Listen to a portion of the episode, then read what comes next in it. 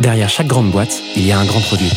Derrière chaque grand produit, il y a des gens talentueux, passionnés et ambitieux. Oh, that's music to my ears. On les appelle Product Manager, CPO ou Product Leader. Oh, yes, yes. Quel que soit leur titre, ils ont tous la même mission. Devenir la clé de voûte de leur entreprise à la croisée du design, du business et de la tech pour créer les futurs produits indispensables de demain. Well, that's excellent. Clé de voûte, c'est le podcast des products pour les products. Chaque semaine, je te fais passer un moment aux côtés des meilleurs leaders du produit français. Avec une mission, te livrer tous leurs secrets, méthodes et apprentissages pour devenir toi aussi la clé de voûte de ton entreprise. You know what? I like that idea. Ce podcast est rendu possible par Stellar, un accompagnement que j'ai lancé pour aider les products qui veulent propulser leur carrière. Oh, what's gonna happen to me? Que tu réfléchisses à ta prochaine aventure ou que tu veuilles décupler ta progression, notre équipe et nos mentors sont à tes côtés et t'accompagnent à travers des programmes sur mesure. No. Viens les découvrir sur wearestellar.io ou via le lien en description de l'épisode. Je m'appelle Timothée Frein et bienvenue dans Clé de voûte. Aujourd'hui, j'ai le plaisir d'accueillir Dany Huertas sur Clé de voûte. Dany est un product manager spécialiste du B2C et de l'early stage.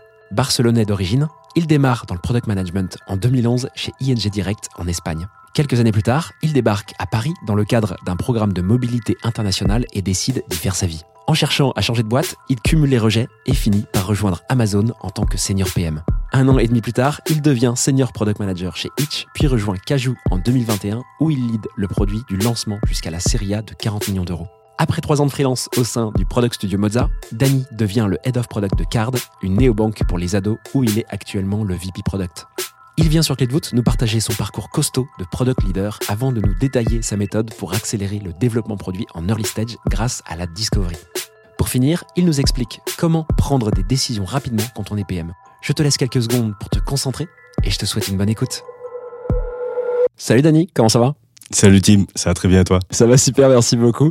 Je suis très content de t'avoir. Ça fait déjà, euh, je pense, quasiment deux ans qu'on discute euh, plus ou moins de produits. Et, euh, et à chaque fois, tu étais parti sur des missions par-ci par-là, tu faisais plein de trucs. Je me suis dit, mais quand est-ce que je vais le choper pour pouvoir faire un épisode euh, sur tu vois, un sujet dans lequel tu restes un petit peu et tu creuses très fort et tout. Et il s'avère qu'actuellement, tu es le VP Product de Card et que tu as l'air de vraiment de, de méga kiffer le projet. Donc je suis trop content de pouvoir te recevoir et de parler de tout ça aujourd'hui. Ouais, super, super content d'être ici aussi. Ça, on l'a, on l'a fait finalement. Ouais, grave, je suis trop content. Dany, donc comme je te le disais, t'étais, euh, comme je disais à l'instant, tu es le VP Product de Card. Tu es passé par plein de boîtes, tu vas nous raconter un petit peu. Tu d'ailleurs espagnol d'origine, tu vas aussi nous parler de ça. Euh, on a parlé un petit peu avant d'enregistrer ce podcast. Il y a un truc qui est super intéressant euh, à évoquer. Euh, comment toi tu atterris dans le produit euh, du coup? Alors moi, je suis arrivé dans le produit euh, un peu par hasard. Euh, je pense comme la plupart des gens de de ma génération, je pense qu'à à mon époque, on, on souhaitait pas devenir product manager, quoi. On le, devenait, on apprenait un peu la, profession un peu sur le tas. Euh, donc moi, ouais, pour la petite histoire, du coup, je suis effectivement espagnol, ingénieur industriel de, formation de l'école polytechnique de, Madrid, et je suis sorti de l'école. euh, je me suis diplômé en 2011. Euh, 2011, c'était à peu près la pire époque. euh, la pire époque de l'histoire récente de l'Espagne en termes de chômage et de situation économique. Les crises en Espagne, c'est pas comme les crises en France. Quand je suis quand je suis sorti de, de, de l'école, je crois qu'il y avait un- presque un 50% de chômage, euh, taux de chômage euh, parmi les jeunes. Wow. j'étais un peu les, parmi le, le seul de mes potes à avoir un, avoir un boulot, à pouvoir me payer un loyer et à être indépendamment euh, indépendant finan- financièrement quoi. Ouais, c'est chaud. Euh, et du coup, bah, moi, j'ai eu la chance de décrocher un job chez ING Direct Espagne, euh, qui était une des boîtes euh, les plus sexy dans, dans le digital à ce moment-là, euh, à l'époque en, en Espagne. Et du coup, j'avais un rôle, euh, c'était un programme de mobilité euh, international. Du coup, l'idée, c'est que je vois beaucoup de postes différents au sein de la, au sein de la boîte et beaucoup de pays différents au sein de, au sein de la même boîte. Et du coup, bah, le premier poste, c'était, c'était chef de produit en, en Espagne. Quoi. Voilà. Ok. C'est une boîte qui faisait quelle taille là-bas? Euh, ING, ça devait être, il devait déjà être dans les 200, 300 personnes à peu près à ce Ouais. moment-là. Donc tu, euh, donc c'est une boîte espagnole euh, de base Non, c'est une boîte hollandaise. boîte hollandaise, Euh, ok. Ouais, mais du coup, euh, bah, ING Direct Espagne, c'était la filiale, la filiale espagnole qui était très forte, même plus forte. Enfin, je sais pas si je devrais dire ça, mais beaucoup plus forte et beaucoup plus connue que ING Direct France. C'était plus le Boursorama Banque, on va dire, de, de, de l'Espagne. Ok, hyper clair. Donc toi, tu, tu restes là-bas combien de temps en Espagne chez ING, chez ING Euh, je pense euh, deux ans à peu près, un an, un an et onze mois, je sais plus, à peu près, ouais. Et tu bifurques en France, donc tu as une mobilité qui te permet d'aller en France. C'est ça, ouais. Ouais. Et du coup, j'arrive en France avec un poste de chef de produit euh, innovation. Et là, je découvre un peu le monde, euh, le monde des startups et le monde, le monde de la tech à mon arrivée en, en France. Euh, moi, j'avais un rôle qui était de chef de produit innovation. Donc, en gros, mon rôle, c'était de aider, euh, aider la banque à construire des expériences un peu innovantes pour, pour concurrencer tous les produits euh, fintech qui étaient, qui étaient en train de débarquer sur le marché. C'était un peu le, la période des litchis, des Lydia, Mm. des Kiss Kiss Bang Bang, etc. Et très vite, je me suis rendu compte jusqu'à quel point euh, bah, j'étais du mauvais côté de, de l'histoire, on va dire, euh, jusqu'à quel point le même ING qui était qui était encore une fois à l'époque une boîte qui était déjà, enfin qui, qui, qui était quand même considérée comme innovante, ils avaient plus du tout le bon euh, le bon setup, le bon mindset, euh, les, bonnes- les bonnes compétences et les bonnes façons de travailler pour euh, pour, pour concurrencer de façon efficace euh, le, le, le nouveau monde des, des, des, des startups et de la tech qui arrivait. Et du coup, bah, je me suis j'ai décidé que je voulais rejoindre l'autre côté de la force, quoi, que je voulais, euh, je voulais euh, rentrer dans, dans le monde de la tech. Et euh, mais du coup, ça n'a pas du tout été évident, euh, vraiment pas du tout évident euh, au début, quoi. Tu postulais beaucoup? Ouais, ouais, je pense que j'ai à cette époque-là, je pense que j'ai postulé à peu près à toutes les boîtes de la place euh, parisienne. hein. J'ai dû postuler à Blablacar, euh, Drivey, euh, Deezer, euh, en voiture Simone, Litchi. Enfin, je pense que je les ai fait toutes à ce moment-là. Hors fintech en plus, hein, sur des secteurs qui étaient autres. Quoi. Ouais, ouais, ouais, je me permettais, ouais, ouais, parce que j'avais, enfin, j'avais finalement une première expérience en product management, donc je me disais, enfin, je, je, Je je, tentais ma chance, quoi. Ouais, j'en étais à, j'en étais à, à, à leur dire, parce que, enfin, j'avais déjà deux, deux ans d'expé, non même euh, trois ans, trois ans et quelques d'expé, et j'en étais à leur dire, bah, prenez-moi en tant que stagiaire. Euh, juste, Ah ouais. euh, je, je suis prêt à faire, à faire, à faire un stage. euh, On s'en fout. euh, juste, euh, donnez-moi l'opportunité de faire de, de- un peu de taf et, et, et je vais vous montrer que, que, que je peux faire du bon boulot mais euh, mais c'est très très compliqué quoi c'est Ouais. euh, c'était très compliqué parce que j'ai- bah, à ce moment-là j'avais pas euh, j'avais pas le je pense je parlais bien français déjà parce que je moi j'ai étudié dans une école française en Espagne. Ouais. mais euh, mais j'avais pas le bon accent j'avais pas l'accent que j'ai que j'ai en ce moment. J'avais un fort accent espagnol j'avais pas les codes non plus. Je je parlais pas euh, avec les bons avec les bons codes les bonnes façons de de de, de m'exprimer. Et surtout j'avais pas de diplôme. Je pense que c'était ça surtout j'avais pas de diplôme en France Hmm. et du coup, ils pouvaient pas se référencer à, à quelque chose de, de concret. Moi, j'avais beau dire que, bah, que je venais d'une école d'ingé qui était très réputée à mon pays. Bah, en fait, euh, la plupart des gens que j'avais en face, euh, bah, ils connaissaient pas trop et ils, a- ils voulaient pas prendre de risque, quoi. C'est intéressant ce que tu dis parce que là il y a plusieurs trucs. Donc il y a le, bon, le sujet du diplôme qui est clairement pas un sujet nouveau en France, tu vois. Surtout c'est des, sur des métiers qui sont vus un petit peu euh, comme élitistes. À l'époque c'était quoi? C'était 2014 ça? 2014-2015, ouais. Ouais. Donc le product existait, c'était euh, bon, ça existait quoi, mais c'était pas non plus l'explosion euh, qu'on connaît aujourd'hui. J'imagine qu'il y avait moins de postes. Et donc là, tu dis qu'il y a, ouais, il y a à la fois des sujets de, de code, genre juste euh, des mots, parce que tu parlais français. Donc c'est quoi? C'est les mots qu'on utilise dans les startups, euh, les mots un peu techniques et tout ou, euh, Je pense que c'est ça, ouais, c'est les, les expressions, la façon de s'exprimer. Je, je- j'étais, j'étais moins à l'aise en français et j'allais avoir un français qui était, euh, qui était plus académique, qui était plus correct, mais je, j'avais peu de, je parlais pas comme un start-upper, on va dire, si on peut dire ça comme ça. Alors que maintenant, j'en suis, je- j'en suis devenu à, à 10 000% C'est vrai que quand je te vois, je me dis que t'es vraiment, t'es vraiment dedans là. maintenant. Merci Tim, ça fait plaisir. Euh, et c'était pas lié à ton expérience chez ING qui était peut-être perçu comme, euh, tu vois, étant un grand groupe euh, qui sortait un petit peu justement de, euh, de la manière de fonctionner des, des petites boîtes. Alors il y avait peut-être un peu de ça, c'est un bon point. En revanche, euh, je n'avais pas, enfin je c'était très compliqué d'avoir euh, en tant que jeune jeune diplômé, on va dire, une forte expérience dans une start-up alors qu'il y avait très peu de start-up avant quoi. Donc euh, Ouais. C'était plutôt le contraire. J'avais déjà justement un peu un, un rôle de, de chef de produit et, et de chef de produit digital ou Mm. dans, dans, dans, le monde du digital tel que tel qu'il existait à, ce moment-là quoi. Donc euh, c'était moi je le voyais plutôt comme un atout. Mais effectivement, je pense que c'est une remarque qu'on m'a qu'on m'a peut-être déjà fait. Ouais. Tout s'accumuler, euh, ça a pas dû aider quoi. Et comment t'as rebondi du coup? C'était quoi ta première expérience à Paris, euh, en France en tout cas, euh, de product? Bah c'est bah justement c'est une boîte américaine euh, basée basée en France qui m'a qui m'a donné ma chance euh, Amazon Amazon France une boîte Ok. Pas mal connue Pas la pire pour commencer de product. Euh, pas la pire pour commencer ouais c'est d'ailleurs euh, Isabelle euh, Isabelle Bénard qui qui est passée par par ce podcast qui m'a qui m'a recruté donc je, je la remercie encore Ah, ça je savais pas, tu me l'apprends en live là, trop bien. Merci Isabelle, merci beaucoup Isabelle trop sympa. Ok donc ouais Isabelle qui est passée il y a début septembre je crois, qui est la CPO actuelle de l'actuelle CPO de Miracle, qui est effectivement passée par Amazon, on en a beaucoup parlé. Donc tu fais, tu commences le produit en France chez Amazon. C'est pareil, c'est bizarre parce que Amazon est une boîte américaine. Je sais pas si le siège est dans la vallée, je crois pas. Je crois que c'est ailleurs. Mais le c'était c'est basé à Seattle et euh, à Paris c'est euh, pour des clients courts je crois un truc comme ça Ouais. Et donc, euh, il y a quand même un pôle produit, un pôle product, du coup, et tech à Paris Bah moi j'étais rattaché à une équipe européenne, une équipe de paiement euh, qui faisait du crédit et, et du coup j'étais euh, le seul de mon équipe qui était euh, qui était qui était à Paris et je travaillais avec des PM qui étaient basés à Londres, euh, en Allemagne, mais on dépendait tous. euh, Enfin je veux dire mon M plus 1 il était à Londres et mon M plus 2 il était déjà basé à Seattle. Ok, excellent. Tu fais combien de temps à Amazon? Un an et demi à peu près. Ouais. T'apprends, t'apprends des trucs cool, j'imagine, bonne école. Je pense que ouais, c'est une des meilleures, euh, une des meilleures écoles, une des meilleures écoles possibles pour, euh, pour euh, surtout, je pense, pour développer le côté euh, expérience utilisateur. Et euh, c'est un peu, enfin, je pense, euh, je, je- j'apprends à nouveau, mais le, le côté euh, obsession autour de l'utilisateur et obsession autour du micro détail euh, de ce que ça veut dire un, un- une bonne expérience utilisateur. Euh, Amazon, ils sont plein, plein, plein dedans et c'est quelque chose que je porte encore, encore aujourd'hui euh, euh, dans moi et dans, dans, ce que je fais dans le produit, cette obsession pour le détail et pour chaque, chaque micro, euh, micro friction et micro, micro détail de- de- d'une expérience utilisateur. Ça m'a toujours fasciné cette boîte parce que t'as un peu tu ce, ce clivage qui est que, bon, t'as le côté euh, pas écolo du tout, enfin, tu sais, l'image que- qu'elle renvoie un petit peu, euh, surconsommation, pousse à la consommation, etc. Quand tu vois la plateforme, c'est pas très joli, dans les faits. Par contre, il y a ce truc, cette réputation incroyable sur euh, l'expérience utilisateur qui est. Mais de toute façon, tout le monde t'en parle, tous les gens qui sont passés par Amazon t'en parlent. Cette, euh, espèce de.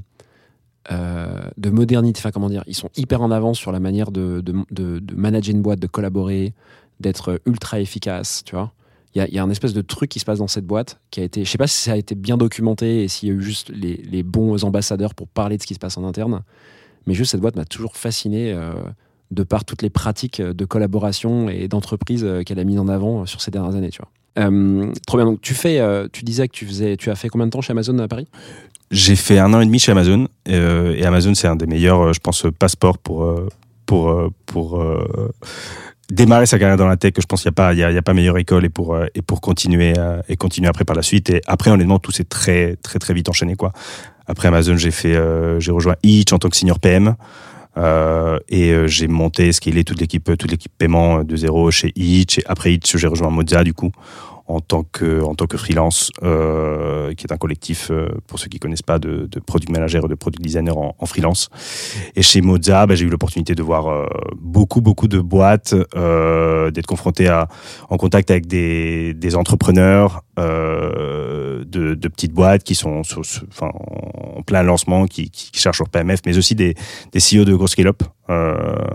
Euh, j'ai bossé avec euh, Bird, avec Ornicar, avec Welcome to Jungle, avec Blablacar, enfin vraiment un tas de, de, de, a ouvert à beaucoup de boîtes, ouais. de- de- d'entreprises et Mhm. notamment Cajou aussi quoi. J'ai euh, j'ai j'ai rejoint Cajou, Cajou dans le cadre dans le cadre de, de Moza et et, euh, et je suis devenu enfin j'étais le seul et le premier PM et après le, le head of product euh, dès, dès le tout dès tout le lancement des, des premiers wireframes jusqu'à jusqu'à la série A. Ouais, c'est d'ailleurs une expérience, euh, on avait euh, parlé de ça avant, qui t'a été, euh, qui a été sportive pour toi. C'était un gros challenge Cajou. Tu peux nous en toucher deux mots peut-être à comment tu comment as vécu l'aventure? Ouais, tout à fait. Euh, Cajou, c'est effectivement, je pense, une des, expériences euh, euh, les plus challenging de, ma carrière, mais aussi, mais aussi les plus, euh, les, plus rewarding. Je pense que ça, ça m'a vraiment transformé dans, dans, beaucoup de façons de la, la façon dont je fais le produit aujourd'hui. Euh, je pense que je suis passé de shipper euh, trois features par, euh, par semestre à en shipper trois par semaine et, et deux le week-end, honnêtement. Euh, C'était, euh, je pense, le, le, le côté vélocité, le rythme de, le rythme de travail était vraiment insoutenable. Euh, Qu'est-ce qui, qu'est-ce qui poussait ça en interne? C'était les dirigeants de la boîte? C'était, euh, je pense, le, le marché. Enfin, je sais pas si si, euh, si tu t'en souviens, quoi, mais le moment de l'instant delivery, il y avait il y avait des concurrents nouveaux toutes les semaines, quoi. On avait, on était face à Gorillaz, Flink, Getir, Dija, GoPuff, Deliveroo. Uber Eats, Frishti qui s'en mettait, qui qui joignaient à la fête. Enfin, il y, y avait vraiment de- une concurrence incroyable des pour euh, soulevés comme jamais. des, des, des levées. Je pense qu'il y a pas il y a, il y a pas eu des, des, des levées comme ça. Je crois que j'ai pas vu. euh, Si dans la mobilité un petit peu, euh, tu sais, les, les, les trottinettes, etc. aussi. ouais, Mais- exactement. Ouais, Mais C'était- Gorilla, c'était, je sais plus ce que c'était les, les chiffres, mais c'était vénère. Je crois que ils avaient élevé combien? Un demi million, un demi milliard en, en quelques mois, quelques semaines, je sais plus. Enfin, c'était aberrant le. Ouais, je veux pas dire de conneries, mais je, je crois que c'était dans les, ouais, dans les, ouais, dans les 2 milliards peut-être, un milliard et demi peut-être, un truc comme ça.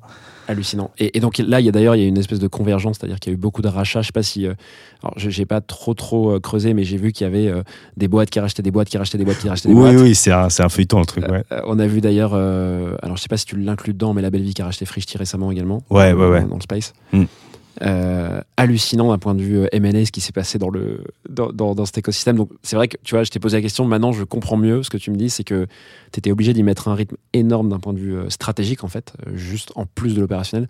Stratégiquement, il fallait aller très très vite pour pouvoir se faire une place dans ce space-là. quoi. Exactement, ouais, exactement. Et il fallait aussi un truc que j'ai beaucoup appris chez Cajou, c'est à prendre des risques. Je prenais beaucoup moins de risques avant, avant me passer chez Cajou. Au final, euh, c'est un truc, je pense, qui te fait beaucoup grandir euh, en tant que en tant que product. Le fait de te rendre compte qu'en fait, la plupart des, enfin, on sauve pas des vies. Hein. Euh, donc la, la plupart des choses qu'on fait, finalement, n'ont pas n'ont pas un énorme risque. Donc juste le fait d'y aller, de, de voir ce qui se passe, notamment évidemment en early stage et dans un contexte comme ça, c'est encore plus le cas. On en a encore plus besoin, mais globalement, au final, peu importe. des fois, faut juste shipper, shipper et, voir ce qui se passe. Et ça, c'est ça m'a imprégné de ouf chez chez Cajou. Un deuxième point chez Cajou qui était euh, qui était quand même très euh, très euh, important pour moi euh, dans dans ma carrière, je pense c'est très très compliqué, enfin très challenging quoi. Euh, c'était le fait, c'était la première fois que j'étais là le the most senior product person euh, dans la dans la salle quoi. Et ça c'est un vrai changement aussi en termes de en termes de de, de, de fonctionnement parce que euh, tu passes en fait de tu, tu deviens ton rôle change complètement en fait. Tu, tu deviens l'évangélis- l'évangélisateur du, du produit. C'est à toi de, de de faire comprendre aux autres euh, ce qu'est le produit. C'est même encore aujourd'hui dans la plupart des boîtes il y a la moitié des des, des, personnes comprennent pas exactement ce que c'est. Donc c'est à toi d'évangéliser ce rôle là c'est à toi de donner sa place au produit. Et c'est surtout aussi à toi de protéger tes équipes pour que eux ils puissent faire euh, ils puissent faire le- leur, leur travail de product qui est suffisamment compliqué euh, déjà te- te- tel qu'il est. Donc euh, ton rôle devient beaucoup plus ça, un évangélisateur et un protecteur de, de tes équipes. En tout cas, c'est comme ça que moi je le conçois. Euh, T'avais jamais managé avant Cajou? Oui, oui, j'avais, j'étais, euh, j'étais lead product manager chez Itch et j'avais déjà, euh, ouais, euh, deux, deux personnes euh, en direct dans mon équipe et euh, Ouais. une personne en, en, en, indirect. Ouais, c'est juste que tu es arrivé en fait à un stade chez Cajou, tu avais déjà cumulé pas mal d'expérience en product et tu es devenu d'un coup bah, quelqu'un qui pouvait euh, prendre la responsabilité d'une équipe et donc du coup bah, recruter des gens plus juniors que toi d'un point de vue expérience. quoi. Euh. C'est ça, tout à fait. Mais le, le principal changement, c'était que chez, chez Itch, euh, j'avais mon M plus 1, c'était le CPO de la boîte. Donc c'était aussi, ouais. Mm. c'était aussi le cofondateur, Mathieu Jacob. Euh, mais du coup, j'avais Mathieu, euh, je veux dire, je j'avais pas le CEO de, de la boîte qui est quelqu'un, Teddy Pellerin, qui, dans le cas de Hitch, dans le cas de, dans le cas de Cajou, c'était Henri Capoul, mais en, en tout cas, peu importe qui c'est, le, le, le le rôle Mm. du CEO, euh, bah lui, il s'en fout un peu du produit, entre guillemets, il, il le comprend pas, et, et, et le, niveau de discussion que l'on a à un est complètement différent que ce que l'on a avec, euh, avec un, lorsque ton M plus 1, peu importe le, poste et le nom du titre, hein, le, ce qui change vraiment, c'est est-ce qu'il y a quelqu'un au-dessus de toi qui, qui est responsable du produit ou pas, quoi. Trop bien. Donc tu fais Cajou pendant, je crois que ça dure moins d'un an, ça a été très très rapide Cajou de mémoire. Ouais, je- j'y ai passé, euh, je pense, 10 mois, mais enfin, je, quand, quand j'y pense, c'était, c'était comme 10 ans, quoi, parce que tout était, enfin, T'as fait les rides. ouais, c'est- Bon, bah, je pense qu'on a shippé, euh, non mais sans, sans exagérer, je pense qu'on a dû shipper euh, 60 features en, en, en 9 mois. Euh, on a ouvert dans euh, 10 villes, on avait euh, 150 000 utilisateurs, on a levé 40 millions en 9 mois, quoi. Donc, Ouais, euh, ça a été rapide. C'était un peu Gorillaz mais version française. quoi. exactement, ouais, exactement. Alors j'ai vérifié juste quand même la donnée pendant que tu me parlais. Gorillaz, c'est 950 millions d'euros levés euh, sur la dernière levée, je crois. Je crois pas que ce soit Et ils sont passés en valo de licorne, tu sais, à l'époque, quand il y avait beaucoup d'argent, on Ouais. ça, euh, en moins de 12 mois. Donc ils ont fait, euh, voilà, ils ont fait euh, un milliard de valo en moins de 12 mois. En tout cas, ils ont levé ouais. ces proportions-là. Complètement aberrant d'un point de vue, d'un point de vue écosystème. Quand tu te lances là-dedans, faut quand même y aller, quoi. Ouais, ouais, ouais. C'était, c'était, je pense, il y a, enfin, tout le monde est d'accord pour, pour dire que c'était une aberration.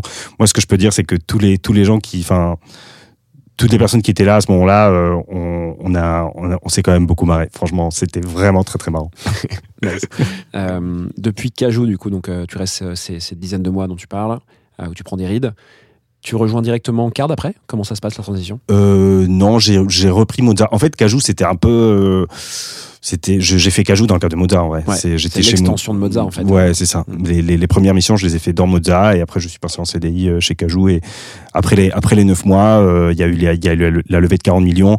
Le, le, la boîte se dirigeait, se dirigeait vers une autre étape et moi, j'étais un peu moins, juste un peu Ouais. moins, moins, moins fan de cette, de cette deuxième étape et j'ai rejoint, rejoint Mozart euh, à nouveau, quoi. Ouais, donc tu as refait des missions avec Mozart. Ouais, tout à fait. Et qu'est-ce qui te fait euh, Donc, euh, ceux qui. On a été très vite sur Mozart, c'est un product studio, c'est comme ça qu'il se qualifie, je crois. Je crois pas que je dis des bêtises. Et en gros, euh, c'est un collectif de freelance avec de l'expérience, donc capé quand même, quoi, qui intervient dans plein de boîtes à différents stades. Il y a toujours ce, toujours ce choix de se dire est-ce que je reste freelance, est-ce que je repars en CDI Qu'est-ce qui fait que tu te dis à un moment, bah, je repars dans une boîte, je prends la fonction VP, je, je stoppe un peu le freelance? Tu as l'air de beaucoup jongler avec ça, toi?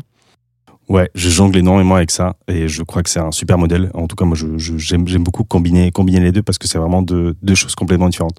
D'être PM en freelance et, et d'être PM en, en- en CDI. Ok, et qu'est-ce qui fait du coup que tu repars euh, C'est quoi le déclencheur pour dire je repars en CDI Bah, je pense que c'est vraiment le, enfin, d'une part le projet de de, de Card en, en, en tant que tel. J'ai fait d'abord trois mois de en en, En freelance en freelance Ouais. chez, chez chez Card au, au, au tout début. Il y avait sur le papier il y avait toutes les toutes les cases qui qui, qui cochaient parce que c'était bon, c'était de la fintech, c'était du B2C, c'était du consumer et en plus il y avait un côté un peu Gen Z, ado qui qui, qui me plaisait quoi, qui correspondait bien à mon profil et au genre de produits que, que j'aime bien faire et, et que, que sur, sur lesquels j'ai- j'aime bien travailler. Donc sur le papier tout, tout se passait bien, mais justement j'étais un peu réticent à, signer un CDI, donc j'ai fait trois mois de trois mois de freelance chez eux. Et c'est en en parlant avec les équipes de Card euh, et en travaillant avec eux en direct et aussi en j'ai passé beaucoup de temps avec des parents, beaucoup de temps avec des adolescents pendant pendant ces trois premiers mois. Ouais. Et j'ai une néobanque pour les, a- les ados, hein, Card, on a oublié de dire, c'est ça hein Ouais, tout à fait. Alors Card, c'est c'est une néobanque pour pour les ados, donc euh, enfin pour pour pour simplifier, c'est c'est un peu le N26, le, le Revolut des ados. Donc on on fournit l'expérience de que que l'on connaît tous de, du néobanque, mais adaptée à la cible à la cible des ados. Ouais. Concrètement, c'est deux applications. Quoi. Il y a une application parent où le parent va pouvoir euh, voir les dépenses de son adolescent, lui envoyer des virements euh, immédiatement, bloquer certaines catégories de marchands euh, etc. Et le l'adolescent, bah, lui, il a une expérience euh, type euh, type Revolut, quoi, mais adaptée et simplifiée pour pour les ados. Donc avec un côté, il a une carte virtuelle, il a il a une carte physique, il a des coffres où il peut se mettre des objectifs pour épargner, etc. Il y a un côté aussi éducation financière pour commencer pour commencer à apprendre ce qu'est ce qu'est un produit bancaire. Trop bien. Donc je t'ai coupé, tu disais passer temps, du temps pardon, avec les parents, les ados, ça t'a ça t'a séduit, je pense, ça t'a poussé à continuer dans cette. euh, Tout à fait, ouais, boîte. tout à fait. Il y a, en fait, j'ai, je me suis rendu compte jusqu'à quel point c'était incroyable ce qui, ce que, ce que Card était en train de construire parce que tu parlais vraiment avec des ados qui adoraient la marque, qui, qui, qui adoraient le produit et, euh, et tu sentais vraiment que, que, qu'il y avait quelque chose, quoi. Il y avait quelque chose à, à construire autour de ça et autour de, de l'éducation financière pour les, euh, pour- les adolescents. Et c'est un peu un mix de ça, je pense, un mix de, des équipes qui me semblaient très, très fortes des, euh, des, euh, des utilisateurs qui, qui, qui aimaient beaucoup le produit. Et je pense aussi, j'ai eu un très bon contact avec le CEO, avec, euh, avec Scott Gordon, et j'ai envie de bosser pour, pour ce gars, quoi. Trop bien. Bon bah écoute, hyper intéressant en tout cas. Ce que je sens, enfin ce que je vois, c'est que Moza et, et la, cette, cette manière de fonctionner en tant que freelance te permet de, rebondir un peu sur des opportunités, de goûter à des choses euh, sans y mettre complètement le pied. Je l'avais déjà entendu chez d'autres personnes. Euh, je crois pas dire de bêtises et désolé si c'est une bêtise, mais il me semble que l'ancien CPO de Malte, euh, Stéphane Lebas, avait fait comme ça aussi. Il est arrivé en freelance chez Malte. Il s'avère que ça se passait super bien avec les équipes. euh, lui qui était expérimenté et en fait, boum, il a basculé CPO, tu vois. Donc je pense que c'est un super moyen, si tu as l'occasion de le faire en tant que freelance, en tout cas, de pouvoir mettre un pied dans des boîtes. Moi aussi, je suis, ouais, je suis 100% d'accord. Je, je Ouais. trouve que c'est un, c'est un méga, méga bon moyen parce que ça, ça permet vraiment aux deux parties de, de, de, de, de, de voir si- s'il y a un match. Euh, je pense que lorsque, lorsqu'on prend, euh, lorsqu'on prend un poste de CPO, de VP dans une, dans, dans une boîte, euh, on prend aussi beaucoup de risques nous-mêmes. Donc il y a certes la boîte qui prend, qui prend pas mal de risques financiers, euh, etc. Mais nous aussi, on prend, on prend énormément de risques dans, dans, notre carrière et c'est, euh, c'est important de prendre, de prendre ses, ses, ses choix, ses choix de, de façon correcte. Donc je pense que le freelance est un très bon, un très bon playground pour voir. Bah, peut-être qu'il y a des boîtes où en fait on se plaît beaucoup, mais au bout de trois mois on se dit bah en fait c'était une belle aventure, mais j'ai pas forcément envie d'y passer mes trois prochaines années ici quoi. Ok. Merci beaucoup pour ce retour, Dani. On est déjà euh, à la fin de cette première partie. Euh, On a parlé de toi pas mal, etc. Je te propose qu'on passe à la deuxième partie. Parfait. Est-ce que tu es prêt? Ouais, super prêt. Let's go. J'interromps l'échange 10 secondes pour te dire de ne pas oublier de noter Clé de voûte 5 étoiles sur Spotify, Apple Podcast ou la plateforme de ton choix. En faisant ça, tu m'aides à faire connaître le podcast au plus grand nombre. On reprend l'échange. Allez, c'est parti pour cette deuxième partie. Justement, Dani, de quel sujet tu veux nous parler? Alors je vais vous parler de comment accélérer la vitesse des équipes euh, grâce à la product discovery. Oula, on parle de Cajou direct ou pas? Je sens que ça a été, euh, ça a été un sujet qui, euh, enfin, c'est un sujet qui a émergé de, de Cajou. C'est un sujet que, que tu vois lié à quelle, à laquelle de tes expériences Toutes les boîtes que tu as faites? C'est un peu un, un, un sum up on va dire de, de, de- des méthodologies que, que j'utilise aujourd'hui, mais c'est je vais plus concrètement parler de ce qu'on fait aujourd'hui chez Card. Ce qui est marrant, c'est que tu vois, il y a un peu cette traîne en ce moment qui dit que euh, la discovery, il faut la limiter un petit peu pour aller vite. Euh, ça peut pousser les gens à, tu vois, trop théoriser, à pas prendre de risques, à euh, trop justement rester sur de l'interview utilisateur et jamais shipper, tu vois. Toi, ce que j'entends dans ce que tu me dis, c'est que tu vois, tu bosses quand même dans des boîtes early stage, faut délivrer un moment, tu vois de la valeur. Et tu, dans ce sujet, tu vas quand même parler de discovery. Comment tu vois le truc Qu'est-ce qui fait qu'en fait, pour toi, c'est important de, baser toute ta démarche sur de la discovery, euh, même en early stage? Tout à fait, ouais. Euh, je pense qu'il faut peut-être commencer par, euh, par euh, la discussion, par définir clairement ce que j'appelle la product discovery. Euh, euh, parce que je pense qu'il y a, y a pas mal de, de malentendus ou de mécompré- mé- mécompréhensions euh, par rapport à, par rapport à ça dans, dans, dans l'écosystème. Euh, moi, j'utilise la définition un peu officielle de, de Marty Kagan. Donc, je, spoiler alert, moi, j'utilise les frameworks de, de Marty Kagan. Euh, je sais que c'est devenu un gros mot de nos jours, mais moi, j'ai- je les utilise et, et ça marche bien lorsqu'on lorsqu'on les applique. euh, je pense que si, c'est très difficilement actionnable, mais lorsqu'on arrive à, à appliquer, c'est plus, je pense, une philosophie ce qu'il essaie de transmettre. Mais lorsqu'on arrive à, à trouver notre la, bonne façon d'appliquer ce framework, le résultat peut être assez impressionnant en termes de vélocité de delivery justement, en termes de ce qu'on arrive à, à shipper euh, concrètement et, euh, et en termes d'impact pour le business. Mais du coup, pour rev- revenir un peu à, ce que je disais, à la définition de product discovery, moi, si je vulgarise au maximum, ce que j'entends par product discovery, c'est les product spec modernisés, quoi. C'est euh, c'est beaucoup plus que ça évidemment, mais ça permet de, savoir de, de quoi on parle. Moi, c'est la définition. Pour moi, la discovery, c'est la définition de la meilleure solution produit possible pour résoudre le problème qu'on nous a donné. C'est-à-dire en début de discovery, on a déjà un problème défini que l'on veut résoudre. À la fin de la discovery, euh, les développeurs ont a priori tout ce dont ils ont besoin pour commencer à écrire la première ligne de code. Ok, hyper clair. Quand tu parlais de, tu parlais de framework de Marty Kagan, tu vas nous les décrire juste après ou il y a des frameworks en particulier auxquels tu veux qu'on se réfère pour que les gens voient de, bien de, desquels tu parles? Parce qu'il a fait beaucoup de littérature dans tous les bouquins. Euh, il y a eu beaucoup de choses de sortie, des concepts de sortie. Lesquels tu utilises en particulier, toi?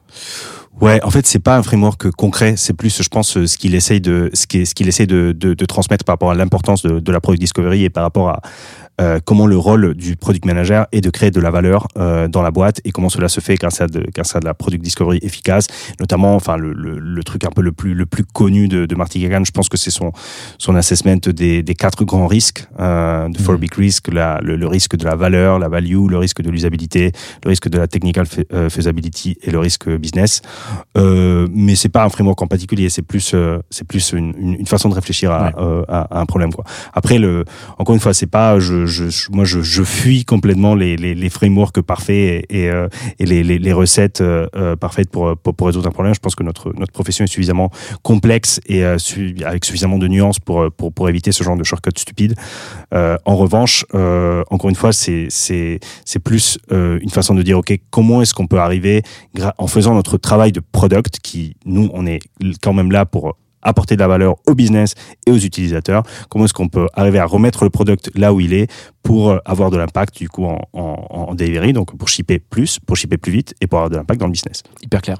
Comment tu veux euh, décomposer cette approche? Est-ce que tu vois ça en plusieurs parties? Ouais, euh, tout à fait. On peut, on peut, on peut rentrer peut-être un peu plus tard dans les détails de comment ça structure chez Carl, mais je pense que le plus important, c'est comment rendre, comment rendre un process de discovery efficace. Si on définit encore une fois cette, discovery comme tout ce qui se passe entre la définition du problème et le moment où les développeurs peuvent, peuvent commencer à, rajouter la ligne de code. Euh, il y a trois étapes. Le premier, c'est le premier point, c'est que ça soit un process collaboratif. Euh, le deuxième point, c'est que ça soit un process qui est timeboxé et séquencé avec un rythme euh, important. C'est super important. Et le troisième, c'est qu'on limite au maximum la documentation. Eh ben écoute, très clair. Passons euh, direct au premier point, si tu veux. On se l'a fait en mode cajou. On décolle. Yes, on y va. Donc, premier point que tu disais, c'était euh, la, la façon collaborative de, de lancer le process. Ouais, comment tu vois ça? Tout à fait. Euh, pour moi, le, le, le rôle du PM dans les sessions de discovery, dans, dans, dans, dans la discovery, c'est un peu le, le, le facilitateur ultime. Euh, le PM, il est là avant tout pour permettre et pour faciliter un peu la, la collaboration entre le product, le design et la tech dans la résolution du, du problème qui, qui a été donné. Quoi. Donc le PM, lui, il apporte le contexte, il apporte le why, la problématique business, il apporte la connaissance utilisateur avec le, avec le designer. Le designer, il est responsable de construire l'expérience euh, avec le PM. Et le dev, bah, il est responsable de, de, de, d'assess la, la complexité technique de, de, de, de, la, de la solution. Concrètement, chez Card, nous, ce qu'on fait, c'est pas forcément, enfin, ça, ça s'adapte pas forcément à, tout, à toutes les boîtes, à toutes les tailles, mais nous, ce qu'on fait, c'est qu'on fait des sessions de product discovery euh, une fois par semaine, deux heures, deux heures par semaine par, par équipe, dans lesquelles les équipes, ils collaborent et ils réfléchissent de façon active à la résolution d'un, problème. Du coup, c'est, à ce moment-là, c'est super important pour le, pour le PM, je pense, de, de créer un safe space, euh, que vraiment tout le monde ait le sentiment de pouvoir demander ce qu'il veut, de donner son avis. Il y a vraiment pas de, c'est un truc euh, bah, un peu bateau à dire, mais vraiment pas de, de, de, de questions bêtes. Et surtout, le plus important, c'est casser complètement le côté hand-off requirement. On n'est pas du tout, c'est pas du tout un PM qui, qui, qui pose, un- qui pose des specs ou qui pose un, un truc à faire au dev. On est une équipe qui travaille ensemble dans la résolution d'un problème. L'objectif de l'équipe, c'est une fois que le problème a été posé, arriver à la meilleure solution d'un point de vue produit, design et tech. Qui tu mets dans l'équipe et donc combien de temps dure ce point par exemple? Ce point-là, il est, ouais, je disais entre euh, une heure et demie et deux heures. Ok. Qui tu mets dans, le- dans la salle avec le PM Il y a un product manager, un product designer, toutes les devs de l'équipe, donc euh, Tous les devs. tous les devs du squad, De la ouais. squad, ouais, ouais, ok. absolument tous- les devs du squad et euh, le, le- la QA. Toutes les semaines, ils ont ce point? Toutes les semaines, ouais. On a Ouais. une réunion de delivery les lundis et une réunion de discovery les jeudis. Delivery, c'est les, les développeurs qui nous donnent des updates sur comment ça se passe et qui nous posent des questions sur les choses qui sont en train de, de, de, de coder à ce moment même. Il y a sou- toujours des questions en delivery, donc nous on est là pour, pour y répondre. Discovery, c'est le contraire. Nous, on, on montre ce qu'on est en train de faire et, euh, et ça, ça nous permet d'avancer. Un espèce de ping-pong en fait entre les sujets de chacun euh, deux jours par semaine du coup. Exactement. avec un ping-pong, euh, ping-pong aller-retour quoi. Et ma question du coup c'est donc là on voit bien comment c'est organisé, on voit bien qui y a dans l'équipe. Euh, tu vas peut-être nous dire un peu comment ça se passe, mais comment tu choisis le problème à attaquer? Ça c'est toujours un sujet, c'est de se dire ok est-ce que dans ce meeting là de une à deux heures on va, parler, de ce problème là, problème A ou problème B ou d'ailleurs un autre problème qu'on n'aurait pas vu. Tu vois? Comment tu sais quel problème faut faut adresser vraiment? Yes, tout à fait. C'est une excellente question et c'est pour ça aussi que je que je, je tenais à préciser dès le début ce que j'entendais par discovery. La définition de ce problème-là, ça fait pas partie de de, de ce process-là. Donc comment est-ce qu'on définit le, le problème? Moi, je le fais. Je je je je le fais pas dans ce dans ce dans dans le cadre de ce de ce process-là. Euh, souvent en early stage, je pense qu'il y a enfin quand on lance un produit en early stage. Euh, il y a un moment où on se lance, mais on sait très bien que notre produit n'est pas encore fini. Donc en fait, il y a beaucoup de choses. Il faut pas non plus chercher la bête, quoi. Enfin, on a lancé ça, mais en fait, bah, les utilisateurs peuvent pas faire Apple Pay. Bah, il faut rajouter Apple Pay. hein. Il y a pas, il y a, il y a- il y a pas, il y a pas trop de questions à se poser. Donc à un moment, il faut arrêter de, de, de, de tourner en rond. Il y a beaucoup, beaucoup des choses que, que, que l'on veut faire qui sont, qui sont souvent un no-brainer. Juste, bah, les cartes arrivent pas, euh, les, les utilisateurs reçoivent pas les cartes chez eux. Bon, bah, c'est un problème. Faut, faut, faut le régler rapidement. On n'est pas beaucoup dans l'équipe, donc euh, faut, Pas faut, besoin de faut- faire la discovery pour ça. c'est ça. Le problème, il est défini. Il faut que les, ca- il faut, faut que les cartes arrivent. Donc, c'est souvent cas en early stage. On sait très bien, quand on est en contact avec les utilisateurs permanents, on sait très bien ce sur quoi on fait beau, il faut bosser. Après, il y a des fois où il y a quand même un côté, un côté euh, plus stratégique. Par exemple, là, euh, sur le premier semestre, on avait un gros objectif de, de, de OKR, de, de- d'acquisition. Et du coup, ce qu'on a fait, c'est qu'on on s'est posé, on s'est dit, OK, comment est-ce qu'on peut euh, euh, booster notre acquisition? On a, di- on a identifié deux gros leviers. Le premier levier, c'était les comparateurs. On a, on a vu qu'il y avait un pourcentage non négligeable d'utilisateurs qui choisissaient euh, entre Card et les concurrents en comparant les fonctionnalités des comparateurs. Euh, et du coup, on s'est dit bon bah là on a là on a un vrai levier parce qu'il y a quand même beaucoup de beaucoup de petites caches à causer euh, à, à cocher pardon qui, qui que l'on n'a pas encore. Donc on a pas mal pas mal de features qui, qui pourraient nous aider dans dans dans ce processus de décision. Le deuxième c'est le referral, assez classique, mais bon bah on est à 15%. Euh, les, les meilleurs mois font du 35-40, on a encore de la marge.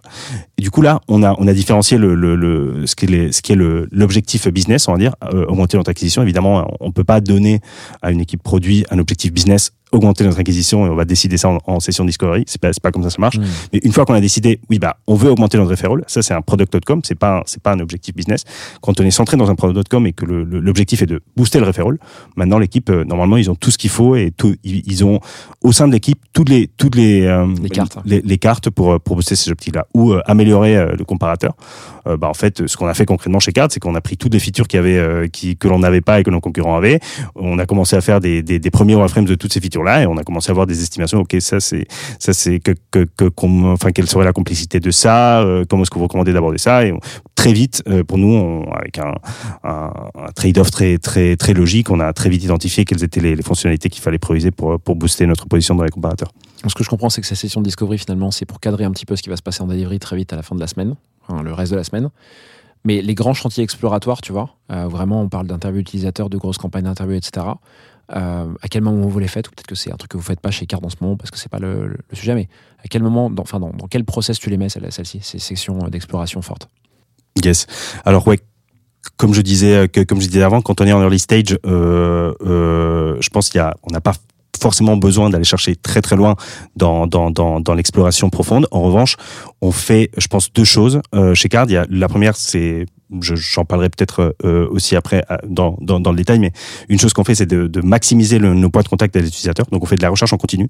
On s'assure d'être, de parler avec des utilisateurs tous les jours. Euh, tous les, toute l'équipe produit et design parle au moins avec un utilisateur ou lit quelque chose euh, sur, sur, sur des utilisateurs tous les jours. Donc, on maximise vraiment nos, nos, nos, nos points de contact avec, euh, avec, euh, avec les users. Et, euh, et des fois, sur des sujets spécifiques, si on veut vraiment euh, se dire, OK, euh, on sait pas exactement ce qui se passe sur le churn, certes, on a quelques, données, mais on voudrait savoir exactement quel est le rationnel de pourquoi l'utilisateur il part en vrai. Des fois, ça arrive qu'on n'ait pas toutes les infos. Et là, on va faire une recherche spécifique, euh, euh, spécifique pour ça. Ok, hyper clair. Donc ça, c'est le premier point, c'était le fait de rendre le process de discovery, en tout cas de créer, de développement produit en early stage collaboratif, avec ces deux sessions dont tu nous as parlé, en particulier la session discovery, avec toute l'équipe. C'est quoi le point numéro 2 Le point numéro 2, c'est que ça soit timeboxé et séquencé. C'est super important euh, dans, dans de la product discovery d'avoir un rythme et d'avoir une cadence pour shipper rapidement. Je dirais que c'est même plus important qu'en delivery parce que la discovery, par nature, euh, elle a beaucoup plus tendance à se, à se, à se dissiper et à, Ouais. prendre, à prendre plus de temps. Donc euh, pour moi, la principale responsabilité du, du, du product est vraiment de, de cadencer la, les sessions de discovery et les cycles de discovery. Ok. euh, typiquement, c'est quoi la notion de temps que tu donnes sur euh, cette phase de discovery? Tu, tu mets vraiment du temps genre chiffré ou vous avez un... Comment ça Ouais. se passe? Tout à fait. Mais En fait, nous, on fonctionne euh, pareil. hein, je, je, encore une fois, je, je, dis pas du tout en train de dire que c'est la, c'est la solution à tous les problèmes, mais nous, concrètement, dans, dans la phase où on est chez Card, dans early stage, on a des cycles de une, deux ou trois semaines en fonction, de, en fonction des problèmes de discovery. Donc, il y a des, des problèmes très, très rapides qu'on arrive à résoudre en une semaine. Alors, Le, notre standard, c'est deux, et des fois, on en fait trois, quoi. Comment tu l'évalues ça en fonction du problème, euh, la, la durée que tu y mets? Bah, en fait, on a deux grandes phases. Nous, on sépare la product discovery en deux phases. La première, c'est ce qu'on appelle le scoping. Et là, on mélange un peu avec des, des, des concepts de, de, de Basecamp également, de ShapeUp. Euh, mais en gros, la, la, la phase de scoping, le plus important, c'est que le produit et le design, euh, ils montrent très vite, le plus rapidement possible, euh, à l'équipe tech, la solution dans laquelle ils sont en train de travailler. C'est très, il y a beaucoup de, littérature par rapport à ça, et moi, je, c'est un des trucs que j'ai mis le plus de temps à comprendre quel est le bon, le bon moment, parce qu'en fait, quand on, quand on y passe deux semaines, bah, le product design, ils sont déjà trop attachés à la solution, mais des fois, quand on essaie d'avoir des discussions euh, un peu productives avec les développeurs, qu'on y a passé qu'une journée, bah, en fait, ils nous posent des questions, on sait pas répondre, et du coup, c'est des réunions inutiles. Nous, ce qu'on a trouvé, c'est que au bout de, voilà, trois, quatre jours, euh, pas plus de trois, quatre jours, ça marche, ça marche suffisamment bien pour que le produit, il a bien frimé le problème, il sait euh, pourquoi est-ce qu'on veut résoudre ce problème, quel est le, le, le succès criteria, le, le, le KPI qui va définir le succès, un peu grosso modo comment est-ce que les concurrents sont en train de le faire. Le design, bah, il a peut-être posé les, premiers flows, les premiers, les premiers user flows d'espérance. Si ça se trouve, il s'est déjà lancé dans un peu de Figma, s'il si, le souhaite, mais il y a un, une bonne, un bon dé- débroussaillage, on va dire, du problème pour, avoir la, la première discussion productive. Et ça, c'est la première session de discovery, quoi. C'est la session de ce qu'on appelle la discovery scoping. Ok, très bien. Donc là, process collaboratif, tu timebox cette session. 3-4 jours, tu as dit que c'était un peu l'indicateur pour vous universel, en tout cas qui marche chez Card. Et bien sûr, euh, tu, on le répète, c'est lié à votre taille d'équipe, c'est lié à votre sujet, c'est lié à votre produit, c'est lié à votre euh, stage, quoi, Tout à fait. d'avancement. C'est pas forcément le cas de toutes les boîtes, mais en tout cas, tu peux te référer à ça. Euh, Est-ce que tu as une troisième étape en tête? Il me semble que oui, tu en as évoqué une, évoqué une au début. Ouais, euh, alors il y avait sur sur cette cette, cette partie-là de de, de timebox Ouais. et, et, et séquencement, il y avait il y a le scoping d'abord qui est un peu l'ouverture, on va dire, de, de cette phase de discovery. Et après, une fois que cette première session de, scoping est, est finalisée, on passe à la deuxième phase de la de la discovery, qui est la phase la plus concrète, qui est le, la session de spec. Euh, donc une fois que cette session de, scoping a été faite, une, fois que les premiers retours des développeurs sur les, grosses dépendances, les gros risques, les endroits où il faut pas y aller, ou même des solutions que eux ils ont proposées pour améliorer la solution, là on se passe, on, peut commencer à travailler sur une solution concrète et sur concrétiser une solution entre en- entre PM et design. On fait une deuxième session euh, avec une deuxième session de discovery avec euh, avec les, développeurs qui est une session de speaking où la discussion est beaucoup plus concrète. Là on va revoir des parcours utilisateurs, on va discuter des comportements dans le détail, des edge cases, etc. Mais le but c'est continuer d'adapter la feature en fonction du feedback tech, mais normalement c'est une discussion plus plus plus fermée. Ça ça peut se faire des fois en une seule réunion, des fois sur des sujets qui sont très très rapides. J'allais te demander, est-ce que c'est du coup propagé sur, enfin réparti sur deux semaines? Parce qu'en fait, tu parlais d'une session de discovery en début de première semaine, et donc on peut imaginer une session de speaking en deuxième semaine, ou est-ce que ça se fait tout d'un coup, ou alors euh, sur la même semaine Tout à fait, c'est une, c'est une très bonne question. Euh, bah en fait, je, je dirais que le standard, ce qu'on fait globalement et ce qui marche pour 80% des cas, c'est scoping une semaine, speaking deux semaines. Des fois, les specs sont très compliqués, donc tu vas avoir scoping une semaine et speaking deux semaines. Et sur des features simples, on fait du scope et du spec en live et en 30 Mhm. minutes, c'est plié quoi. Et ce qui est marrant, c'est que les specs, tu les mets dans la discovery, euh, donc tu l'as bien nommé comme ça. Pour beaucoup, les specs, ça fait partie de la delivery. C'est quoi l'écart entre les deux pour toi, si on parle des specs euh, purement Pourquoi tu mets ça dans, la session discovery aujourd'hui? Pour moi, la discovery, encore une fois, c'est, je, définis, ça comme euh, tout ce qui se passe entre la, résolution du problème et le moment où les, développeurs euh, commencent à, peuvent, commencer à écrire une ligne de code. Je crois que c'est la, définition un peu officielle de l'académie américaine de, ce que c'est la discovery. Mais c'est juste que je pense en France, on a pris ça comme la découverte, la découverte du monde et on part, on part découvrir le monde. On ne sait pas quand est-ce qu'on, quand est-ce qu'on reviendra. mais du coup, pour moi, c'est la, la, définition, le rôle du, du produit euh, dans la boîte, c'est de définir ce qu'on va faire. Et du coup, c'est, c'est, euh, les specs font évidemment partie de ça. C'est juste que une façon plus intelligente de faire des specs, c'est de les faire de façon collaborative et, et de façon et de façon séquencée avec euh, l'équipe tech. Je t'ai posé volontairement la question parce que je pense que les noms changent toujours d'une boîte à l'autre et aussi il suffit que tu aies lu un bouquin qui, en parle un petit peu différemment et tu un peu dérouté, tu vois. C'est pour ça que je voulais recadrer ça euh, vis-à-vis de, votre process à vous chez, chez Card. Tout à fait, non, mais je pense que c'est le plus important de, de, cadrer bien, de cadrer bien la, définition. Mais euh, en tout cas, ça inclut complètement, euh, ça inclut complètement les specs et c'est une des responsabilités des, PM de clarifier, de clarifier ce que, ce que l'équipe tech doit faire.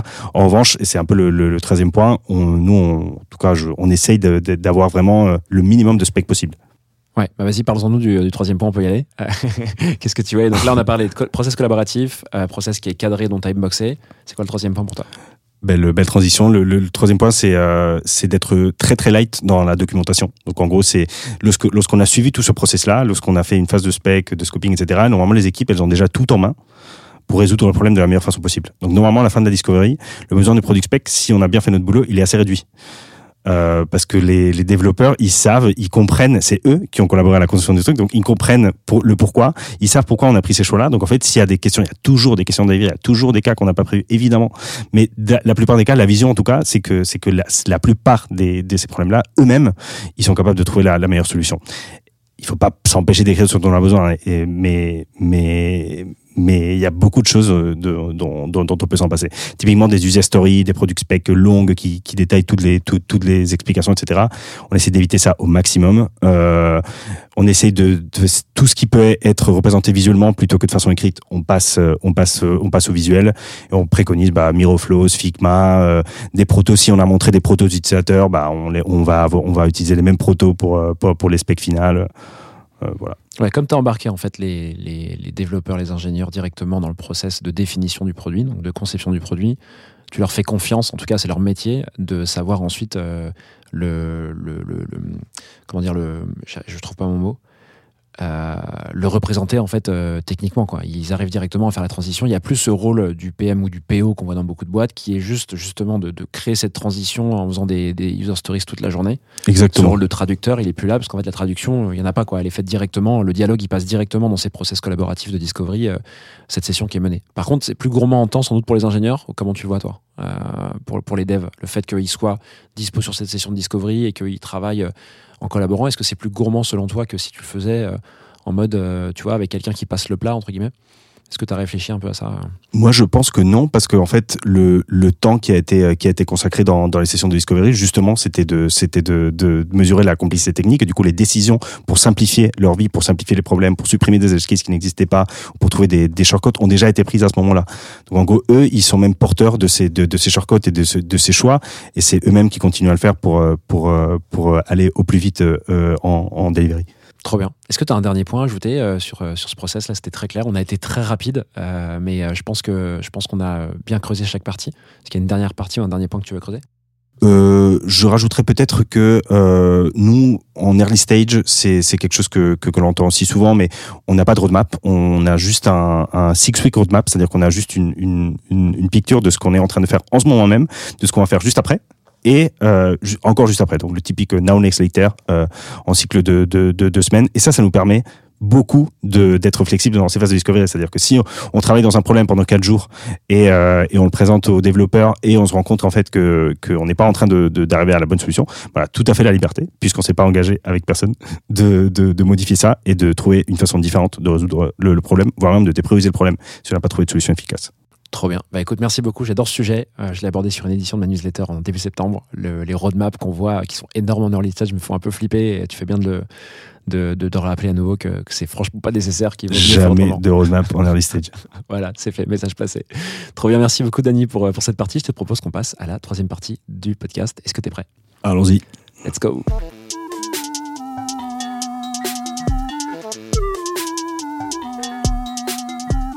Allez, on y va pour cette troisième partie. De quel euh, sujet tu veux euh, nous parler dans cette partie, euh, Dani Je vais vous parler de comment prendre des décisions plus rapidement en tant que PM. Ok, qu'est-ce qui te fait te dire qu'il faut prendre des décisions plus rapidement en tant que PM En tant que PM, euh, aujourd'hui, nous sommes confrontés à une énorme quantité de, de, de décisions. Euh, N'importe quel PM, je pense, d'énormes quantités de questions, de décisions, de micro-décisions au quotidien que l'on doit prendre. Et les gens attendent qu'on leur, qu'on leur donne une réponse. Est-ce que cette feature est vraiment si importante au final Ou est-ce que, en vrai, ça va, on peut la déprioriser? Est-ce que les utilisateurs savent comment retrouver cette info ou pas? Euh, Est-ce que ce terme est compréhensible pour les utilisateurs? Il y a vraiment beaucoup, beaucoup de questions. euh, et il n'est pas toujours facile de, de, de trouver les réponses rapidement. Ça devient d'où en fait ce, sujet que tu souhaites évoquer C'est que tu as senti ça dans toutes tes expériences C'est constant chez les PM que, euh, que tu manages par exemple? À mon avis, c'est un truc classique lorsqu'on est product manager, senior product manager, en tout cas lorsqu'on lorsqu'on a un rôle de, de contributeur, il y a, comme je disais, ce, niveau de décision qui peut aller de- de- d'une micro-décision à une décision beaucoup plus, beaucoup plus grande. Euh, on est décisionnaire quand même sur, sur be- beaucoup de points, donc c'est une des choses que l'on doit faire le plus. quoi. Faire des trade-offs, décider, donner une réponse, permettre aux autres de, de, de, de se débloquer et d'avancer. Tu as des tips à nous filer là-dessus? Parce que là, tu nous as fait un beau teasing. Euh, concrètement, comment toi tu fais pour, euh, pour décider plus rapidement? Tout à fait, ouais. Donc un truc que je recommande au, au PM, euh, au PM de, de mon équipe, afin de pouvoir répondre plus rapidement et de prendre des décisions, c'est la première, c'est d'être submergé de retours utilisateurs. Et euh, c'est vraiment ce côté de être submergé, quoi. C'est pas parler avec des utilisateurs, c'est vraiment n'en n'en pouvoir plus avec avec la quantité de retours utilisateurs qu'on a. Euh, maximiser les points de contact avec l'utilisateur en, en flux permanent, idéalement de façon passive. Euh, donc pour te donner un exemple, nous chez Card, euh, on va permettre aux utilisateurs de booker un créneau euh, Calendly directement via l'application. On envoie des mails récurrents euh, pour euh, pour qu'ils pour qu'ils bookent euh, un call avec nous. On a des groupes Discord avec les adolescents, on a des groupes WhatsApp avec les parents. On organise des journées d'utilisateurs au bureau. On permet aux utilisateurs de faux pour des fonctionnalités. Ça veut pas dire qu'on va les faire, mais au moins on a une picture claire de ce qu'est exactement ce que eux eux, eux ils veulent. Euh, on n'hésite pas à donner notre tel perso. Ça c'est quelque chose que je te, Téléphone je- perso. je- téléphone perso. Moi j'ai encore des des WhatsApp de drivers de Hitch qui m'écrivent de temps en temps parce que l'application marche pas. Euh, Je suis pas sûr que ce soit un bon conseil. Ou alors prenez un second numéro, genre euh, ceux qui connaissent l'appli on non, non, il faut le faire. Il faut le faire avec le vôtre. C'est comme ça, vous êtes encore plus impliqué. Mais tu peux prendre un, un numéro secondaire, genre euh, une appli genre on-off, qui est Ouais. un numéro qui est connecté. Ou alors une double SIM si t'en as une. Quoi. Ouais, une double SIM. Ouais. Ah. Une, dou- une double SIM, c'est une bonne solution. Mais en tout cas, avoir des gens qui te, qui te contactent en direct avec, euh, avec son, son produit, c'est aussi une très bonne façon de, de sentir, de sentir le, le pain point utilisateur. Évidemment, ça marche peut-être pas. Enfin, si on est PM de Facebook, euh, bah, on va pas, on va pas peut-être pas avoir, euh, avoir tout en parlant avec des utilisateurs, mais On en, ear- en early stage, en général, on a max euh, deux, trois gros groupes de gens. Donc, si, si, on, si on maximise ce point de contact, la prise de décision, vraiment, enfin, on connaît tous les problématiques du client et la prise de décision vient naturellement. On n'a plus besoin de chercher les infos. C'est ça le point en fait, c'est que tu dis qu'on n'y était pas encore arrivé, c'est qu'en gros pour toi tu décides plus vite parce que tu as tellement nourri ton sens produit, ton intuition business liée à ton produit et à ton périmètre. Exactement. En fait ça devient complètement euh, clair comme de l'eau de roche. euh, tu te poses plus de questions. Ouais. Tu, tu t'entends, t'entends des gens en train de discuter. Tu, tu connais déjà la réponse. ouais, ouais, c'est, du coup c'est lié fa- au, au fameux product sense en fait ce que tu dis là j'ai l'impression non? Tout à fait, tout à fait. C'est euh, et c'est d'ailleurs c'est un, c'est un, un très bon, c'est un très bon point parce que ça va en lien avec le deuxième. En fait, c'est c'est exactement ça. C'est en parlant, en, en, être, en étant submergé de retours utilisateurs d'une part et en connaissant par cœur les produits similaires, les produits du spectre dans lequel on travaille, on développe le, le bon product sense et les bonnes intuitions et la Mhm. prise de décision devient plus rapide. Ce point 2 du coup comment tu fais pour, euh, pour connaître les produits? Alors moi le truc qui me vient en tête direct c'est bah, tu fais de la veille et tu vas voir ce qui se passe. Est-ce qu'il y a d'autres choses qui te viennent en tête, d'autres réflexes? Bah, En fait, je pense que l'important c'est d'utiliser ces produits-là vraiment au quotidien, quoi. D'investir le temps et de négocier, euh, né- négocier avec euh, avec ses boss si besoin l'argent nécessaire pour pour s'abonner et pour pour vraiment utiliser ces produits-là dans notre quotidien. C'est pas uniquement je vais regarder comment une appli a fait ça, c'est vraiment j'utilise ce produit-là au quotidien, je je je je, je sais client, exactement quoi. comment il marche exactement. tu, bascules de l'argent chez Revolut, N26 euh, Exactement, exactement. Nous, concrètement, c'est ce qu'on fait. Hein. Chez Card, on a, on est tous utilisateurs des, bah, des évidemment des Revolut N26, Lydia et compagnie, mais on a aussi les Team Bank euh, disponibles en France. On a Nos deux gros concurrents Mm. qui sont Revolut Junior euh, et, euh, et PixPay. Les banques pour ados, des banques classiques, Boursorama, Banque Postale, etc. Les produits plus utilisés par les teens, euh, Vinted, TikTok, TikTok euh, euh, Snap et compagnie. Nous avons aussi ouvert des comptes chez tous les concurrents euh, Teen Bank aux US, euh, Greenlight, euh, GoHenry, euh, Step. Donc on a tous ces produits-là insérés dans notre quotidien. Ça, plus euh, euh, je connais par cœur mes utilisateurs et j'ai un spectre de toutes les de toutes les, les, les solutions qu'il y a dans le marché. Ben, en fait, le quotidien devient beaucoup plus simple. On devient aussi un interlocuteur beaucoup plus légitime parce qu'en fait, on sait de quoi on parle Par. Et, euh, et on gagne confiance en soi, quoi. Donc C'est que du Ouais. bénéf. C'est un super conseil et ça te permet en plus, au-delà juste de connaître les produits et les fonctionnements, de, bah, de créer des, des espèces de, de ponts entre euh, les expériences que tu vois, tu sais, les, les fameux aha moments euh, que tu vis. Alors peut-être que toi, tu les vis pas comme des ados parce que ta cible, c'est des ados ou des parents du coup. Mais en tout cas, tu peux, j'imagine que tu arrives à imaginer quand tes products, euh, là où les expériences sont très bien travaillées, que tu peux reproduire aussi. Il n'y a pas besoin de copier forcément euh, tout, tu vois, mais il y a des trucs qui sont très faciles à copier, qui sont super dans le produit. Donc j'imagine que le fait d'avoir des comptes partout, ça te permet de, de faire des ponts entre, tiens, Lydia qui a fait ça qui est cool, le mec aux US qui a fait ça qui est vachement bien aussi, recouper, etc. Quoi. Exactement, c'est exactement ça. C'est c'est pas copier bêtement, mais copier intelligemment. Une fois que je connais mes utilisateurs par cœur et que j'ai un spectre de tout ce qui a été fait, je sais exactement quand je résous un problème, qu'est-ce que je dois aller piocher euh, euh, par- par-ci par-là. Trop bien, super tips. Est-ce que tu avais un autre truc euh, pour, pour fermer ce sujet à ajouter? Non. Non, très clair. Bah écoute, merci beaucoup Dani sur ça. C'est trop cool. euh, en vrai, j'a- j'adore faire des, des bouts d'épisodes euh, super rapides comme ça où il y a des choses que tu peux appliquer direct. Je vais être franc avec toi. Il y a beaucoup de PM avec qui je parle euh, qui font pas ce travail-là parce qu'il y a toujours ce peur de la compétition, cette peur de la compétition, cette peur de faire exactement pareil, d'être dans la copie également. Moi, je pense vraiment, enfin, forcément, là, je suis biaisé, mais je pense vraiment comme toi. Je pense qu'il faut absolument connaître par cœur son écosystème. Et ce qui est intéressant, ce que as dit, sur ce que tu as dit, ce que je retiens, c'est que t'es pas allé voir que des néobanques pour ados, t'es allé voir en fait des produits qui sont connexes. Vinted, c'est juste qu'en fait, en termes d'utilisation, il y a des ados qui l'utilisent. Tout c'est à pas- fait. C'est pas une néobanque. Euh, par contre, la manière de l'utiliser pour gagner de l'argent, etc., est quand même très similaire en usage. Autant euh, N26, ça peut être une banque euh, pour autre chose que les ados, mais par contre, bah, tu es sur une néobanque. Quoi. Donc, tu es vraiment allé chercher sur des cibles connexes, enfin des usages connexes, euh, des, des boîtes qui t'aident à faire avancer carte. C'est vraiment cool. Exactement, ouais, ouais. Et je peux, pour moi, c'est un des trucs, honnêtement, en tant que product leader, c'est un des trucs les plus importants parce que les gens de ton équipe sont de, de toute façon des gens intelligents, des gens brillants. Il faut juste leur dire où est-ce qu'ils doivent innover, où est-ce qu'ils doivent vraiment apporter de la valeur et où est-ce que c'est it's fine. En fait, c'est c'est pas là où on va vraiment euh, se, différencier. Donc, euh, c'est pas là où on doit, on doit, on doit forcément être les plus différents. Euh, It's fine. On peut, on peut shipper plus rapidement en, fonçant et, en copiant. Tout à fait. Ouais, très clair. Et alors juste sur un sur un produit un peu différent, moi j'ai parlé à beaucoup de fondateurs de SaaS qui me disaient qu'ils étaient ils s'étaient mis dans leur agenda de de sunboarder, de créer des profils sur Product Hunt sur trois outils par jour, tu vois. Dès que ça sort, ils y vont. Et ils se font des espèces de batteries énormes d'expériences comme ça. Ils sortent des proto-Figma, tu vois. Ils s'abreuvent comme ça de- d'expériences SaaS pour euh, parfaire le leur, tu vois. Donc euh, c'est un peu la même logique euh, que celle que tu viens de dire, quoi. Ouais, tout à fait. Je, alors je, connais beaucoup moins le, monde du SaaS. J'ai surtout fait du, du, du, du B2C euh, euh, dans, ma carrière, mais je pense que c'est, c'est exactement l'équivalent. Ouais. Le, le, le côté consumer, ce qui est cool, c'est de en faire vraiment, devenir vraiment un utilisateur. C'est pas je regarde le flow, c'est, c'est genre c'est mon produit, c'est dans, c'est, c'est dans, c'est dans ma poche. Et lorsque j'ai un problème, euh, je, je, je le vois directement. Trop bien. Bah, écoute, merci beaucoup, Dani, pour tout cet épisode. Je te propose qu'on passe au tout dernier moment, à la toute dernière partie du podcast. Il s'agit des questions flash. Le principe est simple, je vais te poser quatre questions auxquelles il faudra que tu répondes le plus rapidement possible. Est-ce que tu es prêt? Bah, Quel conseil donnes-tu à tes product managers pour progresser? Je le recommande de se faire une roadmap euh, pour progresser. Donc, euh, qui dit roadmap dit je focus euh, dans, certains certains skills et le reste j'oublie complètement. Et du coup, concrètement, je le recommande de focus au max deux skills dans lesquels ils sont ils sont déjà bons pour double down dans, dans ces deux skills-là. Après, identifier le top axe de progression. Euh, et le reste, on oublie complètement. C'est-à-dire, je vais double down dans mes deux superpowers et je vais me focus sur mon plus gros axe de progression. Et le reste, pour l'instant, je verrai du tout. Dans un an ou dans six mois, on, on reprend et on refait, on refait le même assessment et on, et on se fait une nouvelle roadmap. Qu'est-ce qui t'énerve le plus dans l'écosystème produit? Alors, je dirais pas que ça m'énerve, mais je pense que ça devient de plus en plus dangereux pour notre profession, le fait que tout le monde puisse dire euh, un peu n'importe quoi sur, euh, sur LinkedIn, sans que ça soit vraiment vérifié ou validé, enfin, sans qu'il y ait vraiment une espèce de source d'infos officielle. Je sais que Meta, Twitter, etc., ils ont, ils ont leur feature de misleading info, community notes, etc., mais je pense que LinkedIn, ils ont pas grand chose. Et des fois, ça peut faire du mal. Euh, un post viral de quelqu'un qui, qui dit euh, qu'il faut arrêter d'être user-centrique ou que le parrainage est pas efficace pour la growth, bah, enfin, c'est, enfin, sans, sans plus de contexte, bah, ça prend, ça prend 5000 likes et ça, ça peut être dangereux pour, pour l'écosystème. Qu'est-ce qui t'a aidé à devenir le product leader que tu es devenu aujourd'hui?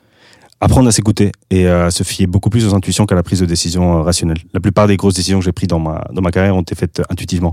Quand est-ce que je veux laisser un job Quand est-ce que j'ai envie de bosser pour cette boîte ou pas Par exemple, avec Scott Gordon, euh, qui est franchement le meilleur CEO avec lequel j'ai, bossé jusqu'à présent, j'ai, su que j'avais envie de bosser pour Card très vite, dès lors euh, du premier entretien. Et pour finir, quel CPO devrais-je inviter sur Clé de vote Ou Ali Delec. Bah, J'ai déjà proposé, mais il veut pas, il est pas sympa. Ah, c'est vrai Ouais, il m'a dit pas le bon timing. Bah Walid, euh, c'est un des meilleurs PM B2C en, en France et, euh, et il est sur le point de lancer sa boîte en ce moment même. Donc Ouais, peut-être que le moment où il la lance, il sera là. Ouais, exactement. Bon, Walid, maintenant, euh, je pourrais t'envoyer ça directement, juste 7 minutes, et puis tu seras obligé de venir. Bisous Walid. Merci beaucoup, Dani, d'être venu sur le podcast. C'était trop, trop cool. J'ai passé un super moment. Pour les gens qui sont restés jusqu'ici, l'info exclue, c'est qu'on a fait ça en mode accéléré, parce qu'on avait des petits déboires, et on l'a fait. Donc, je suis trop content d'a- d'avoir pu euh, envoyer toute cette valeur. J'espère vraiment que ça en aidera plus d'un. Et écoute, euh, bah, je te laisse filer. J'espère qu'on se recroise très vite. Merci beaucoup Tim, c'était trop cool. À très vite. Salut. Bye bye. Voilà, j'espère que cet épisode t'a plu. I have everything here. Si c'est le cas, tu peux me soutenir de deux façons. Laisser 5 étoiles sur Apple Podcast ou Spotify et un petit commentaire, ou partager cet épisode à une personne de ton entourage. Oh, yes, yes. Je te remercie vraiment pour tes retours. C'est grâce à toi que j'améliore Clé de voûte pour le rendre utile à ton quotidien. Darling, this trip's an inspiration. N'oublie pas, si tu réfléchis à ta prochaine aventure ou à décupler ta progression, nous avons l'accompagnement qu'il te faut sur wearestellar.io. Well, that's excellent. Je te donne rendez-vous la semaine prochaine pour un tout nouvel épisode riche en contenu actionnable. À très vite I'm so happy.